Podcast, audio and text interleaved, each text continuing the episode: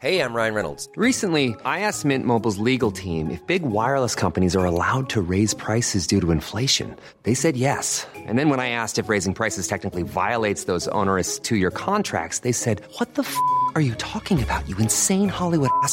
So to recap, we're cutting the price of Mint Unlimited from $30 a month to just $15 a month. Give it a try at mintmobile.com slash switch. $45 upfront for three months plus taxes and fees. Promo rate for new customers for limited time. Unlimited more than 40 gigabytes per month. Slows. Full terms at mintmobile.com. Dear listeners, good morning and welcome to Comme d'Archi, the podcast that opens the doors to the fascinating world of architecture. For newcomers, let me introduce myself. I'm the spokesperson of Anne-Charlotte Depont, PhD in History of Architecture, published author, head of a communication and development agency based in Paris, France, dedicated to architecture. Let's meet every week to discuss culture and architecture with specialists and learn how to look at projects through a context and diversity lens. Thank you for being with me today, and now it's time for talent. Bienvenue dans Comme d'Archi.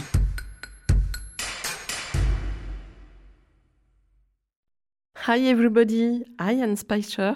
Hello, Anne Charlotte. Thank you for being here today. You are architect. You manage the Baumschlager Eberle office in Paris.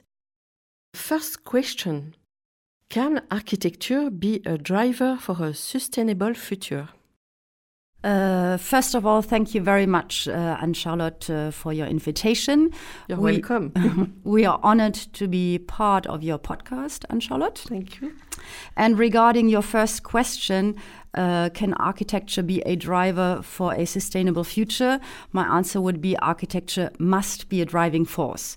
And um, maybe before speaking about a specific project of ours, I would like to say a few words about the meaning of sustainability. Because we are, we are used to focus mainly on the aspect of ecological sustainability, such as uh, CO2 footprint or CO2 emissions, pollutions, resources, energy consumption. So, this is indeed a crucial issue. But we must also be aware of the aspect of economic sustainability, such as feasibility in investments, maintenance costs, life cycle costs, affordability, and so on. But finally, there is also the aspect of cultural and social sustainability, uh, comprising political and social acceptance, common cultural values, trust, integration, relationships. So, this demands a more holistic approach to form a perspective for our future and the following generations. So we at uh, Baumschlager Eberle, we believe that sustainable development is an issue that cannot be solved with technology alone. We need high design knowledge to combine the different factors in an intelligent way to get a convincing result. But who is Baumschlager Eberle Architects? We are a group of architectural offices originally coming from uh, the western uh, area of Austria, the Vorarlberg. Currently, we are about 250 uh, people at the office. We are 18 partners with 14 offices world, worldwide. So, in general, it's one partner um, working in one office. Uh, and this was quite a philosophical decision as it gives us the opportunity to understand and face the physical, but as well the cultural context in which we are working. And uh, you probably all know the slogan Think Global, Act Local. This is how we see uh, ourselves. So we have a global knowledge, but we apply it locally. Over the past 30 years, Baumschlager Eberle have developed a method how to work on this. Tell us more about it. So we have developed four principles in a way, four steps, uh, how to develop the built environment in the future. It's a structure, it's a working tool that we use in all of our offices. And uh, I can maybe start with the first principle or the, the first step, uh, because we believe, or not only we believe, I think it's clear that the main impact on quality of the built environment is the urban design. If decisions are taken in a wrong direction, it can be really fatal for the future. Uh, issues such as infrastructure, traffic, roads, density, volumes, and transparency are treated in that chapter, in that principle. But the most important theme, I think, is the contribution to the public space, which always is a key question.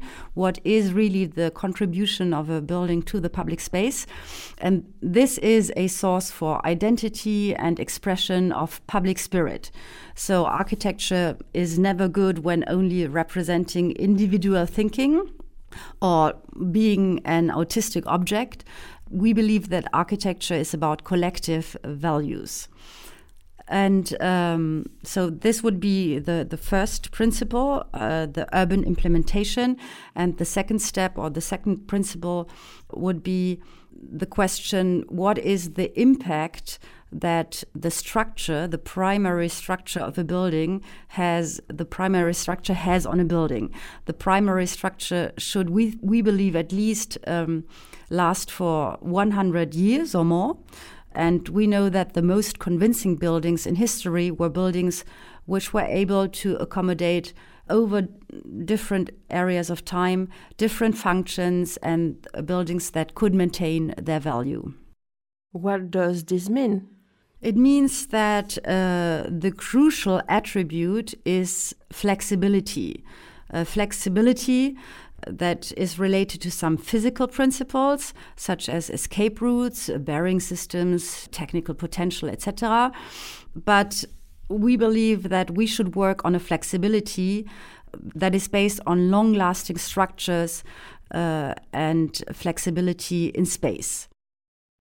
So the the third principle in this method we apply to all of our project uh, would be a look on the uh, exterior envelope, uh, the shell of the building, which has usually a lifetime of approximately uh, 50 years, maybe sometimes less now, because we start to work on buildings from the 80s as well to make them more more performant in in their energy demand.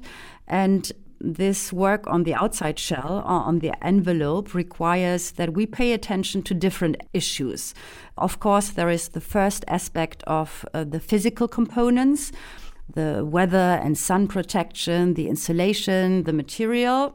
And this is uh, obviously connected to the question of energy demand and maintenance, but there is as well the a second aspect that is again the cultural con- uh, the the cultural component, the expression of the building, which definitely is indispensable for its value and long term acceptance.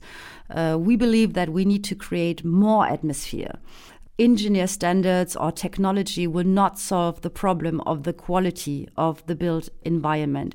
We need a more specific expression, more identity, and uh, more relation to the local culture. What about the functions, the typology of buildings? We believe that the past teaches us that nothing is as constant as the continuous change of functions in a building the most accepted and therefore convincing buildings we know are the ones that comply with this demand. We all know these buildings. There are core values, the houses in our city where you can have that function and that function. Monofunctional buildings cannot respond to these needs in the future. And so this would be our principle that flexible buildings will be able to answer future needs and different lifestyles. Mm-hmm. You wanted to speak about your 22 26 projects that reflects all these values. Tell us more. Uh, yes, indeed. Thank you, Anne Charlotte. In 2007, we had the idea to build our own office. The building that is indeed called 2226 is situated in an industrial area in the region of uh, Vorarlberg, so in Austria the situation does not profit from a very attractive neighborhood. The climate conditions are as challenging as in most parts of Europe. There are large temperature swings during a day, hot and dry summers, quite cold winters. But the building is very compact and set in a way that the use of land is reduced to the maximum. The house itself is um, almost an archetype of uh, architecture. It's a cube, uh, 24 meters high, 24 meters wide, and 24 meters long. The use of the building is mixed.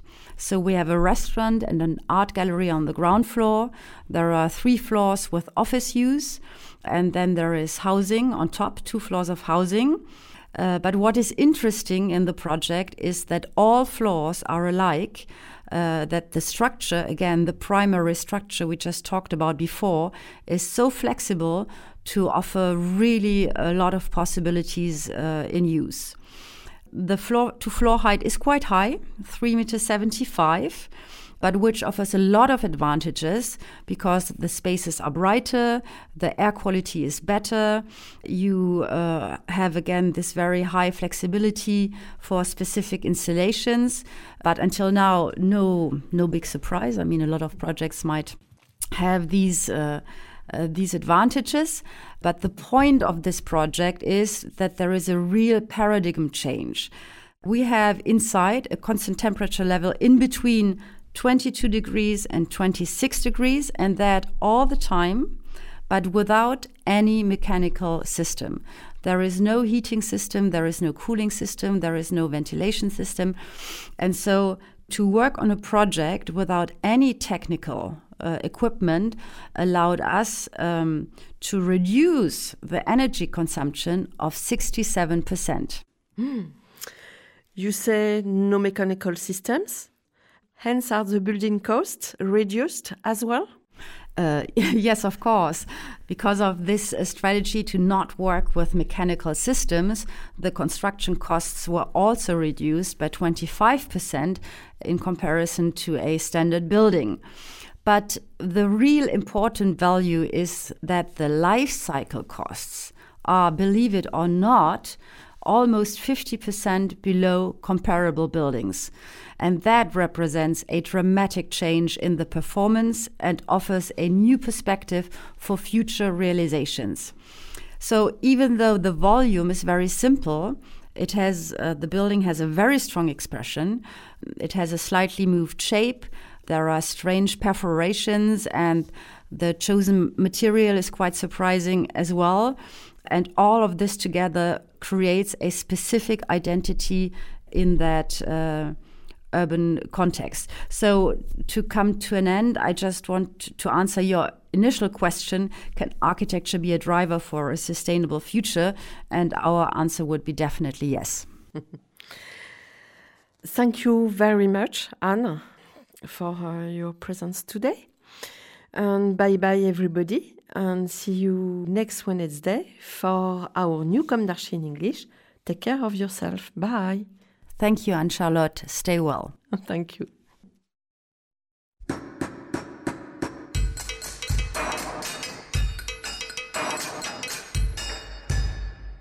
Thank you for listening. Don't forget to tune in to our previous content on Instagram at Comme d'Archi Podcast. If you like it, make sure to promote the podcast by giving it five stars on Apple Podcast and adding a comment, or on any of your favorite podcast platforms. And don't forget to subscribe and listen to all of our episodes for free. See you soon, and until then, take care of yourself.